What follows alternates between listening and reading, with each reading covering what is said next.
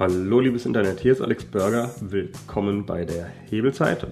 In der Hebelzeit geht es ja darum, dass ihr zum eine Minute einsetzt und am Ende mehr als eine Minute raus habt. Ja, in dieser Folge geht es darum, wie ich innerhalb von einem Jahr, ich glaube, was weiß ich, 13 verschiedene Geschäftsmodelle durchprobiert habe.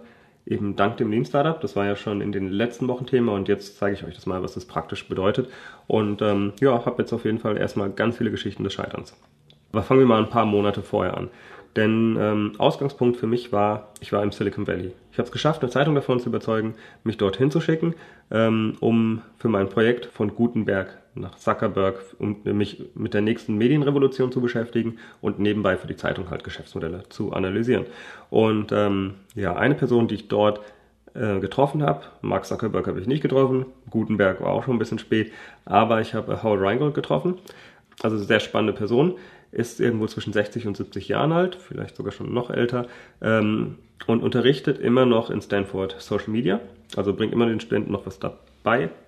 Und er ist so reingerutscht, dass er ja schon immer Autor war und hat die erste Pressemitteilung über den ersten Computer auf dem ersten Computer geschrieben. Also das ist sozusagen das Beeindruckende. Er hat für Xerox Park, äh, die Firma, wo Apple am Ende alles geklaut hat, hat er halt äh, ja, Pressearbeit gemacht, hat sich da irgendwie reingefuchst und hat dann auch diverse Bücher geschrieben. Also war auch bei The Well dabei, eine der ersten Internetforen, hat über Digital Communities geschrieben und genau, ihr könnt das Interview, was ich mit ihm geführt habe, könnt ihr auf jeden Fall anschauen und eine Sache, die er dabei gesagt hat, äh, war, ob das Internet gut oder schlecht ist für die Menschheit, hängt davon ab, wie viel wir darüber wissen. Und ähm, ja, ich habe das sozusagen als eine Art Mission verstanden äh, habe gesagt, okay, es ist total wichtig, dass ich den Leuten beibringe, wie Internet funktioniert. Weil ich weiß, wie das funktioniert, die wenigsten anderen raffen das. Ich meine, wisst ihr, dass ihr das Produkt seid, das Facebook verkauft? Ich glaube, mittlerweile hat man das schon gehört, aber damals war das sogar noch eine total innovative Sache. Und ähm, genau, das war das eine Konzept, was ich mitgenommen habe aus dem Silicon Valley. Das andere war halt das Lean Startup. Und dann habe ich angefangen, mein Lean Startup Leben durchzuziehen. Und meine erste Idee war, ich wollte Medienbildung machen. Sprich, ich wollte die Gutenberg Academy machen, hatte auch eine Vorlage, die Kern Academy. Und die Idee war dass man den Leuten kostenlos im Internet Formate anbietet, wie sie verstehen, wie die Medien funktionieren. Und zwar erstmal ja die Jüngeren, weil die natürlich noch danach suchen, aber dann auch die Älteren. Ja, und da war die Überlegung, wer könnte das Ganze finanzieren? Kam man natürlich zuerst drauf, dass es staatlich finanziert wird, weil der Staat kümmert sich um die Bildung. Und es war auch nicht so, dass ich dort niemanden kannte. Also ich hatte schon Kontakte mit dem ähm, Innenministerium, weil ich halt immer schon davor auch ziemlich, ähm, ziemlich aktiv war und äh, hatte auch sofort Termine und haben alle gesagt, super, geil, äh, wollen wir gerne finanzieren. Und ja, da habe ich mich auch die ersten Wo Wochen, Monate dran festgeklammert. Mit der Zeit habe ich aber gemerkt, okay, ich habe mir da schon mal die Finger verbrannt, eben bei den Ministerien. Die Zeiten sind einfach viel, viel länger, als sie ankündigen. Und äh, habe dann gemerkt, okay, erster Pivot, ähm, staatliche Finanzierung ist jetzt nicht realistisch, dass ich da was finanziert kriege, bevor ich das fertig habe. Dann kam also sozusagen die Idee, dass ich mir private ähm, Investoren suche. Und ja, auch da war die Erfahrung am Anfang, alle sagen, es ist super, aber wenn es dann darum geht, wirklich Geld zu überweisen, kam halt auch nichts bei rum. Sprich, das habe ich auch relativ schnell gelernt, da ist auch nichts zu holen und bin dann auch irgendwie zu, dem, zu der Idee gekommen, okay, dann muss ich halt selber irgendwo anders Geld machen und ähm, das dann sozusagen subventionieren. Also sprich, das habe ich dabei gelernt. Irgendwo äh, Geld für Bildung zu bekommen, ist einfach super hart. Und wenn ihr nicht irgendwie schon mal ein halbes Jahr oder ein Jahr vorfinanziert werdet, vergesst es. Das ist auch der Grund, warum nur große Unternehmen Subventionen kriegen. Nur die können sich das leisten, die zu beantragen. Also da muss man jemanden für ein Jahr freistellen, der immer mit den ganzen Leuten verhandelt. Das ist sozusagen das Learning, was ich daraus geholt habe. Und ähm, private Gönner passiert ganz, ganz selten. Also würde ich mich nie als Geschäftsmodell drauf verlassen. So ein Tipp an euch. Dann kam also das nächste Modell. Ähm, ich wollte Lean Startup, weil ich gemerkt habe, boah, ist geil, wollte ich für den Mittelstand anbieten. Und äh, ja, habe da auch wieder viel Interesse gekriegt bei meinen Workshops. Ähm, was ich aber auch gemerkt habe, ein Problem ist, man kann etwas nicht verkaufen, das die Leute nicht aktiv suchen. Also sprich, ganz viele Unternehmen würden davon profitieren, dass sie Lean Startup nutzen, auch heute noch. Also heute würden die meisten Firmen davon noch richtig viel rausholen. Aber man muss erst die Nachfrage erzeugen. Die Unternehmen haben halt einfach noch nicht gesucht. Ich bin, äh, wenn, wenn man heute noch sucht, meine Homepage ist immer noch sozusagen davon belastet oder ähm, davon gepusht, Man findet mich unter Lean Startup, man findet mich unter Lean Startup Canvas, ganz viele Begriffe äh, in diesem Umfeld, da kommt man auf meine Homepage. Und das, obwohl ich das, den Begriff jetzt eigentlich schon seit über zwei Jahren, drei Jahren nicht mehr irgendwie aktiv pflege. Also sprich, das Thema, ich habe es erfolgreich optimiert, habe es erfolgreich besetzt, aber niemand sucht danach. Und äh, jemanden wie eine Firma reinzugehen, wenn man noch kein Standing hat, also sprich ganz aktiv Sales zu machen, funktioniert für mich nicht. Also ich will immer an Leute verkaufen, die schon das suchen, was ich ihnen anbiete. Auch da kam wieder der Pivot. Ja, und auch das Thema habe ich dann nach relativ kurzer Zeit wieder beerdigt. Ja, dann kam das nächste. Ich hatte natürlich noch mehr bekloppte Ideen aus dem Silicon Valley mitgebracht. Ich wollte gerne die Gutenberg-Bibel neu drucken lassen. Weil ich mir gedacht habe, irgendwelche reichen Leute werden das schon machen. Das kriege ich doch bestimmt über Crowdfunding finanziert. Das Einzige, was ich dazu gebraucht hätte, wäre eine grobe Kalkulation. Ich meine, ich kam aus Mainz damals und äh, dort war das Gutenberg-Museum und die wussten alles über diese, ja, über die Bibel. Was aber mich sehr schockiert hat, ist, die hatten irgendwie null Interesse dran. Also ich hätte wirklich nur grob gebraucht, wie viel Zeit dauert es, so eine Bibel zu drucken. Daraus hätte ich ja die Preise kalkulieren können und hätte ich angefangen, das zu bewerben. Also ich wette, ich hätte es hingekriegt, diese äh, Bibeln zu verkaufen. Einzige Problem war wirklich, die waren mehr daran interessiert, irgendwie so einen Comedian einzuladen, der äh, Witze über Gutenberg macht und darüber ein paar, also weiß ich nicht, ein paar tausend Euro einzusammeln. Ich war in dem Moment nicht niemand. Ich habe ein Intro bekommen von dem äh, Chefredakteur von der Zeitung und der OB hätte das auch supportet. Also es ist nicht mal so gewesen, dass ich da kein Standing hätte und dass niemand sich für die Idee interessiert hätte, sondern ja, es ist einfach, manchmal wollen die Leute einfach nichts machen. Und das habe ich dann auch eingesehen und habe das Thema wieder beerdigt das war sozusagen, ähm, ja, waren meine ersten drei Monate im Startup-Style. Und dann kam aber etwas was ganz anderes. Sprich, am Anfang war gar nicht geplant, dass ich Videoproduktion mache, sondern ich habe immer, ähm, ja, ich habe dann halt diese Projekte gemacht, bin gut gescheitert dabei, also ganz viel Frustration reingefahren. Und um mich bei Laune zu halten, habe ich mir vorgenommen, okay, ich will wenigstens, damit ich einen Win habe, will ich wenigstens jeden Tag ein Video produzieren. Das war damals mein, ähm, mein Setting und äh, ja, da habe ich einfach angelegt, äh, losgelegt. Entweder für die Gutenberg Academy habe ich irgendwelche Sachen online gestellt, Workshops, äh, Wissen verteilt, auch einfach, wie funktioniert YouTube und so weiter. Und habe es auch für ähm, einen Verein, Pengland, äh, betrieben. Dort habe ich auch einfach die ganzen Sachen online gestellt, Interviews gemacht mit ganz vielen Künstlern und habe dort auch gemerkt, ah, okay, wenn ich jetzt ganz viele Videos hintereinander wegproduziere, sprich, ich, wenn ich zehn Videos an einem Tag mache, dann schaffe ich mein Pensum, sprich mein ein Video pro Tag. Äh, an zwei Tagen kriege ich zehn Stück hin, dann habe ich ja noch acht Tage Zeit, um was anderes zu machen. Das war einfach das, was ich dabei gemerkt habe. Also diese Batch-Produktion hat es mir ermöglicht, mein kleines fiktives Ziel zu erreichen. Und ich habe dabei wieder richtig Blut geleckt. Also es hat mir wieder richtig Spaß gemacht, Videos zu machen. Ja, und dann habe ich mir gedacht, okay, jetzt gehe ich mal wieder voll ins Thema Video. Es ist realistischer, dass ich dort mit äh, meinen Lebensunterhalt verdienen kann. Und ähm, ja, Vielleicht noch mehr zu meinem Hintergrund. Ich habe mal bei monster.de gearbeitet und kannte diese ganzen Jobbörsen und wusste auch, hm, mit einer Videostellenanzeige kriegt man viel schneller Personal und ich weiß es nicht. Also eine Gro Grundregel ist, um neue Mitarbeiter zu finden, das kostet ungefähr ein Monatsgehalt. Von daher wäre so eine einfache Videoproduktion relativ schnell wieder äh, drin gewesen für die Unternehmen. Äh, was ich mir auch gedacht habe, warum ich zuerst in diesen Markt gegangen bin, der Videostellenanzeigen. Ähm, A, die müssen natürlich bei dem Bewerber Vertrauen aufbauen, dafür ist Video super. Und B, es gibt nur zwei, zwei Telefonnummern, die jedes Unternehmen auf der Homepage hat. Das ist A, die Pressestelle und B, die Personaler. Das sind die einzigen beiden Kontaktdaten, die eigentlich bei fast jedem Unternehmen da sind. Dachte ich mir, okay, versuche ich es mal, mache ich mal richtig Kaltakquise, telefoniere ich mal mit den Leuten. Und äh, Interesse war auch groß. Was ich aber unterschätzt habe, ist, wie konservativ diese Branche ist. Und das habe ich erst dann später verstanden. Als Personaler kannst du nicht gewinnen.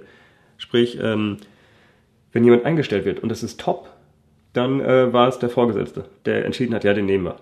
Wenn du jemanden einstellst und das ist eine Pfeife, dann bist du aber der Arsch. Dann hast du den falschen ausgesucht. Also sprich, das ist ein Lose-Lose-Job, den man dort hat. Also Personaler werden möchte ich nicht. Ähm, und dann, deshalb sind die Personaler relativ konservativ. Also die, deren wichtigsten Aufgabe ist sozusagen keine Graupe reinzuholen und keine Fehler zu machen. Und ähm, das führt aber auch dazu, dass sich niemand getraut hat, sozusagen der Erste zu sein, der von dieser Technik so profitiert, der eben Videostellenanzeigen macht. Es gab zwar ein paar Beispiele aus den USA, aber wenig gute Beispiele aus Deutschland und alle haben immer nach Beispielen gefragt. Äh, und da ist mir auch aufgefallen, die einzigen Videos, die wirklich viral gingen, also so eine Videostellenanzeige, die wird niemals 100.000 Views haben, außer sie ist richtig scheiße. Das heißt, die einzigen Videos, die sie kannten, waren auch die, die richtig, richtig schlimm sind. Äh, sprich, ähm, die Sparkasse macht einen schlechten Ghetto-Rap oder die BMWs machen sowas oder was weiß ich, McDonalds macht irgendwas Peinliches. Äh, sprich, die Sachen, die wurden viel gesehen, auch von dem Personalamt wahrgenommen und die Sachen, die äh, gut funktioniert haben, sind halt nicht relevant genug. Also so eine Stellenanzeige soll nicht 100.000 Leuten interessieren, sondern die soll einfach die 100 Leute überzeugen, sich da zu bewerben. Habe ich auch relativ schnell gemerkt, dieses äh, ja, es ist, dauert viel zu viel Überzeugungsarbeit. Die Leute suchen noch nicht aktiv danach, sondern ich muss denen was verkaufen, was sie nicht wollen. Habe ich dann auch gelassen. Genau, ein Thema, was ich dann noch dabei festgestellt habe, ist, äh, es gibt auch einen Bedarf für Schulungen. Mitarbeiter-Onboarding hätte funktioniert. Also sprich, man macht einfach die wichtigsten Schulungsvideos, dreht man für ein Unternehmen. Da komme ich später nochmal zu. Aber ähm, ja, sozusagen das Thema Stellenanzeigen hat nicht funktioniert. Ich habe aber auf dem Weg was gelernt. Also sprich, es hätte sein können, dass ich jetzt nur noch Mitarbeiter-Fortbildungsvideos mache. Mache ich zum Teil noch, aber im Kern ist es jetzt gerade nicht mein Business, ähm, sondern was anderes. Ich meine, ihr wisst ja, was ich mache, Videomarketing. Aber ja, springen wir erstmal weiter zur nächsten Zielgruppe. Denn äh, noch eine Idee, die ich aus den USA mitgebracht habe. Die großen Hochschulen haben alle ihre besten Vorträge online. Und dachte ich mir, ja, in äh, Rhein-Main gibt es auch eine Menge Hochschulen. Also wir haben ja die Gutenberg-Universität, wir haben ähm, die Goethe-Universität, wir haben die TU in Darmstadt, wir haben äh, die ganzen FHs, äh, davon gibt es glaube ich auch nochmal sieben. Dann haben wir die, ähm, die European Business School, also alles di in direkter Nähe zu meinem Wohnort. Habe ich mir gedacht, Vorträge aufzeichnen in der Hochschule ist doch auch bestimmt ein super, ähm, super Ding. Ich kann äh, vor allem auch mein großes Ziel, dass ich Wissen übers Internet verbreite, kann ich den äh, dadurch fördern. Und ähm, ja, auch wieder, weil ich schon Leute kannte. Ich war auch dabei, als Mainz Stadt der Wissenschaft 2011 wurde, hatte ich direkten Zugang ähm, zur Pressestelle von der Uni Mainz, habe auch sofort einen Termin gekriegt. Die Idee war auch erstmal, äh, wurde erstmal super angenommen und dann bin ich gegen eine Betonwand gelaufen. Und zwar habe ich dann mit demjenigen, der intern für sowas zuständig wäre, geredet und der hat mir einfach erklärt, ähm, okay, wir haben ein Problem. In, den, in Amerika ist es so, dass für die Bildung gibt es ein Fair-Use-Prinzip. Äh, das heißt, dort kann man einfach Bilder aus dem Internet nehmen als Professor und wenn man sie in einem Hochschulvortrag einbindet, dann ähm, ja, darf man das einfach, ohne dass man die Urheberrechte haben muss. In Deutschland haben sich die Verlage so durchgesetzt, dass es nicht der Fall ist. Sprich, in Deutschland wird auch eine Hochschule verklagt, wenn die Bilder einsetzt. Sie dürfen zwar die Bilder einsetzen, wenn das hochschulintern bleibt, also sprich, dort muss man nicht die Urheberrechte von allen Bildern abklären, sondern immer dann, wenn man es nach außen veröffentlichen will. Das ist ein Showstopper gewesen. Sprich, nachdem ich das wusste, habe ich sofort alle Akquise-Sachen in der Richtung eingestellt. Ich wusste, Hochschulen sind einfach kein Markt dafür. Wir werden leider das Wissen der deutschen Hochschulen nicht im Internet sehen.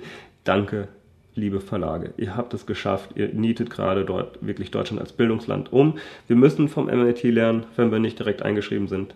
Genau, weil ja, sowohl die MIT-Professoren als auch wir, wir verwenden einfach Bilder.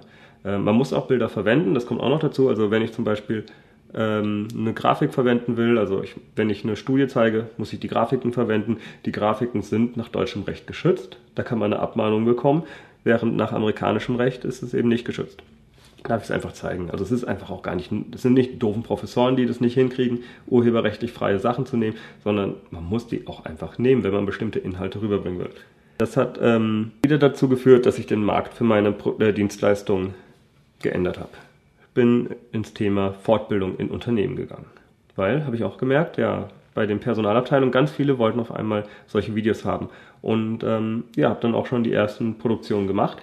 Und ich glaube, das hätte auch funktioniert, hätte ich nicht, äh, also hätte ich das weitergemacht, habe aber dann gleichzeitig noch so ein bisschen andere Sachen. Also ich habe dann angefangen, mehrere Sachen parallel zu testen.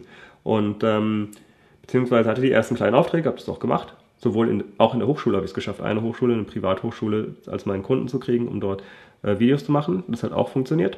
Ja, genau, das erste Win, Fortbildung im Unternehmen, wäre ein Markt gewesen, an den ich auch heute noch glaube.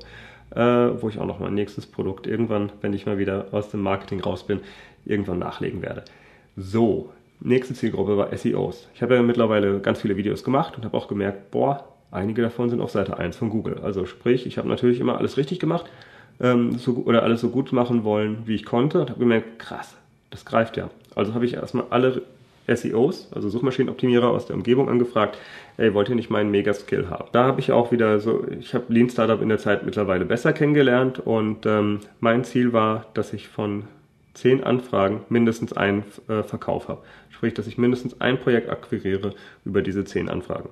Ja, die Leute waren alle begeistert, alle waren sehr interessiert, aber am Ende hatte ich bei zehn Anfragen null Rückmeldungen, null Verkäufe, null Sales und habe ich gesagt, okay, das reicht. Da höre ich auf. In dem Thema bin ich wieder raus. Also das äh, war für mich dann ähm, keine Option mehr. Und dann kam der nächste Punkt. Ich habe gedacht, okay, dann schieße ich einfach mal breiter. Content Marketing im Mittelstand. Und da war auch wieder der ähm, systematische Ansatz. Ich nehme eine gewisse Zahl an Kontakten, die ich durchgehe Sprich, ich habe mir vorgenommen, dass ich ähm, die 30 größten Unternehmen in Mainz anschreibe.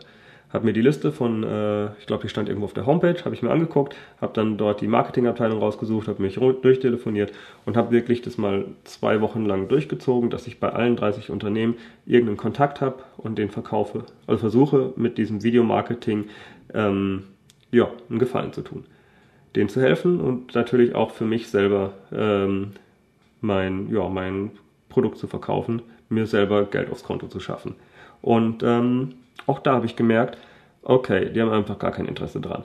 Und das war, glaube ich, auch der letzte Punkt, dass ich versucht habe, irgendjemandem was zu verkaufen, der nicht danach aktiv sucht. Also das ist sozusagen das Learning, was ich auch aus all diesen äh, Problemen gemerkt habe. Seitdem habe ich nicht mehr einmal Kaltakquise gemacht. Also ich habe nie wieder versucht, Leuten was zu verkaufen, die danach noch nicht suchen, weil es einfach zu wenig Erfolg brachte. Genau, und dann kam aber ähm, ja, auch wieder durch so einen Zufall. Lean Startup mochte ich, äh, die Gründerszene bin ich irgendwie reingerutscht. Ich habe ähm, angefangen, die Vorträge bei äh, beim Gründergrillen und so weiter aufzuzeichnen, Gründerevents aufzuzeichnen. Einfach so, weil ich habe ja eine Kamera, ich konnte das ja und hatte noch Zeit übrig und dann wurde ich immer mehr angefragt von Gründern. Und da war es so, dass ähm, ja relativ viele, naja nicht relativ viele, aber Video A, Gründer sind sehr innovativ und B, ich habe auf jeden Fall da angefangen, das erste Mal äh, wieder ein Plus, einen positiven Cashflow reinzubringen und habe mich einfach mit Mini, Mini-Aufträgen durchgehangelt. Aber man muss ja auch sagen, hier 300, da mal 500, hier mal 600 und am Ende des Monats hat man mehr Geld auf dem Konto als davor. Das war für mich der entscheidende Punkt, wo es dann wieder ähm, sozusagen ins Plus ging. Und äh, ja, das war sozusagen durch den Zufall, dass ich mich einfach dort in der Szene engagiert habe, habe ich es geschafft, meine ersten Kunden aufzubauen. Ja, heute habe ich die Gruppe der Gründer wieder als Zielgruppe äh, rausgeworfen. Also sprich, meine Zielgruppe hat sich mittlerweile gewandelt. Werde ich euch irgendwann nochmal erzählen, wie es genau ist. Aber was ich dann auch gemerkt habe, es ist okay, sozusagen, um gerade, äh, um über die Runden zu kommen, dort die kleinen Beträge einzusammeln. Aber Gründer sind extrem beratungsintensiv. Das heißt, man hat ähm, zehn Gründer, die äh, man hat zehn Gründer, die sich total supermäßig für so ein Video interessieren ähm, von den zehn Gründern gibt es vielleicht ein bis zwei Aufträge und die sind auch alle immer sehr kniepig, ähm, sehr anspruchsvoll, weil sie natürlich nicht viel Geld haben, müssen das natürlich perfekt investieren. Und ähm, was dann auch noch hinzukommt, was aber die größte Frustration ist, die Gründer wissen oft noch nicht genau, was sie sagen müssen. Sprich, es ist oft einfach ähm, ein Video mit einer kurzen Haltbarkeit. Wenn eine Firma schon zehn Jahre etabliert ist, dann weiß sie ganz genau, was sie wem erzählen muss, um am Ende Erfolg zu haben. Das ist bei Gründern ja nicht so. Gründer, die wissen noch nicht genau, was sie tun sollen, die verändern ihr Geschäftsmodell noch und sprich, mit der Zeit bin ich immer mehr dazu übergegangen, Gründern davon abzuraten, Videos zu nutzen am Anfang. Weil eben genau das, ist, äh, ist teuer im Vergleich zu einem Text. Also ich kann das nicht so leicht ändern. Das ist wichtig bei Gründern, dass man dort die Headline ändern kann. Also es gibt heute viele Gründe, warum ich nicht mehr so gerne für Gründer arbeite, warum es nicht so sinnvoll ist, für Gründer Videos einzusetzen. Aber damals hat es für mich funktioniert und äh, hat natürlich auch geholfen. Ich hatte meinen ersten Kunden und konnte darauf aufbauend mein komplettes Modell weiterentwickeln. Sobald man einmal Cashflow hat, ist es super, dann hat man die Ruhe weg, um äh, weiter daran zu arbeiten. Genau, dann, ähm, dann vielleicht noch ein Experiment, das ich gemacht habe von der Gutenberg Academy, sprich das war Lernen was über Medien, war sehr unspezifisch, bin ich irgendwann nochmal gepivotet zum, äh, zur 1000 Stunden Woche. Also sprich, da war dann auf einmal ein viel konkreteres äh, Anliegen. Das habe ich auch gemerkt, einfach durch die ganzen Videos, die ich gemacht habe. Die Leute suchen immer eine konkrete Lösung. Das ist einfach das, was ich gemerkt habe. Und die konkrete Lösung ist, lass deine Videos für dich arbeiten und nicht mehr, ähm, ja, lern irgendwas über Medien, damit du irgendwie mittelfristig mehr davon hast und dich nicht so verarschen lässt. Das ist einfach nichts, da sucht niemand danach. Die Leute suchen halt nach mehr äh, YouTube-Views oder die suchen nach ähm, Produktivität steigern oder was weiß ich. Also das sind Motivationen, die in den Leuten drinstecken. Es macht gar keinen Sinn, egal wie gut dein Produkt ist, jemand was verkaufen zu wollen, was er nicht aktiv sucht. Okay, wie bei jeder Folge. Was könnt ihr mitnehmen, damit ihr die Zeit wieder rausholt, die ihr beim Hören investiert habt? Also das wichtigste Learning, was ich hatte, ist, bietet den Leuten etwas an, was sie jetzt schon brauchen. Versucht nicht eine Nachfrage zu erzeugen. Das schafft vielleicht Coca-Cola, aber auch die scheitern mit den meisten Versuchen. Also wenn ihr einfach immer, guckt immer, dass ihr was anbietet, was die Leute jetzt im Moment schon aktiv suchen. Das ist das Wichtigste. Und ansonsten bleibt mir noch zu sagen, ähm, ja, danke, dass ihr zugehört habt. Dann, wenn ihr wollt, dass ich euch nochmal den Rest erzähle von der Story, also wie ist es weitergegangen, von Gründern bis zu meinem aktuellen Businessmodell, sprich von 2014 bis 2016, schreibt es mir in den Kommentaren. Äh, dazu, ich würde mal sagen, äh, Scheitern ist der Begriff, den ihr auf meiner Homepage in die Suchanfrage reinwerfen solltet. Ähm, schöner Scheitern, genau, also das nehme ich als Suchanfrage. Und äh, die Homepage ist hebelzeit.de. Abonniert den Podcast, wenn ihr das noch nicht getan habt wenn ihr Freunde habt, die gerade gründen oder die, ja, denen es helfen könnte, dass sie einfach mal sozusagen ganz viele Einblicke in ganz schnelles Scheitern, ganz systematisches Scheitern ähm, bekommen, weist sie gerne auf den Podcast hin. Schreibt mir eine Bewertung, auch das hilft mir, mehr Leute zu erreichen. Und ja, bis zur nächsten Folge. Danke, dass ihr dabei seid. Ciao. Ein kleiner Hinweis noch. Der Intro- und Abschlusssong ist von audionautics.com und heißt Clap Along.